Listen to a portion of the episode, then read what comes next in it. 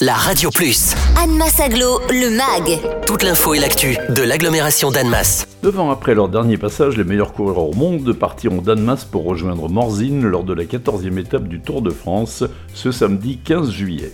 Dimanche dernier, 9 juillet, ce sont 16 000 cyclistes passionnés qui se sont mesurés au même itinéraire que les professionnels lors de l'épreuve amateur intitulée l'étape du Tour de France. En ce mois de juillet, la petite reine, comme on surnomme le vélo, est vraiment à l'honneur dans l'agglomération d'Annemasse, comme nous le précise Christian Dupesset, maire d'Annemasse et vice-président d'Annemasse Aglo.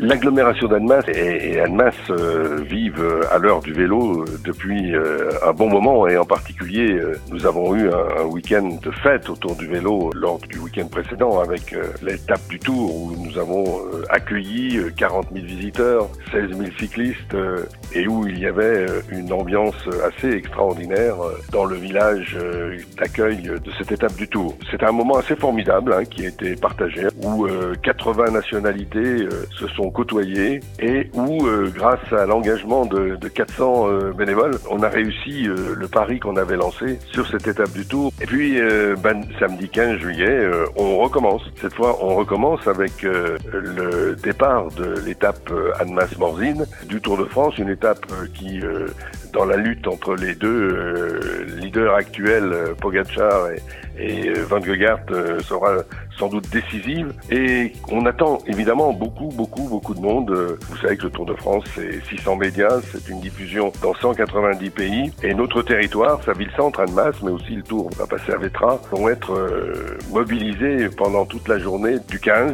Il y aura là aussi des retombées économiques et touristiques euh, importantes. Et Annemasse et son agglomération vont être encore une fois au cœur de la promotion du vélo. Alors bien sûr tous nos services sont mobilisés, mais on a pris aussi un certain nombre de mesures. Hein. Tous les bus de l'attaque sont gratuits toute la journée de samedi. Venez si possible à, pied, venez à vélo, venez en transport en commun. Toutes les infos de circulation sont disponibles sur le site de la ville, le site de l'aglo et sur l'application Waze qui est partenaire du Tour de France.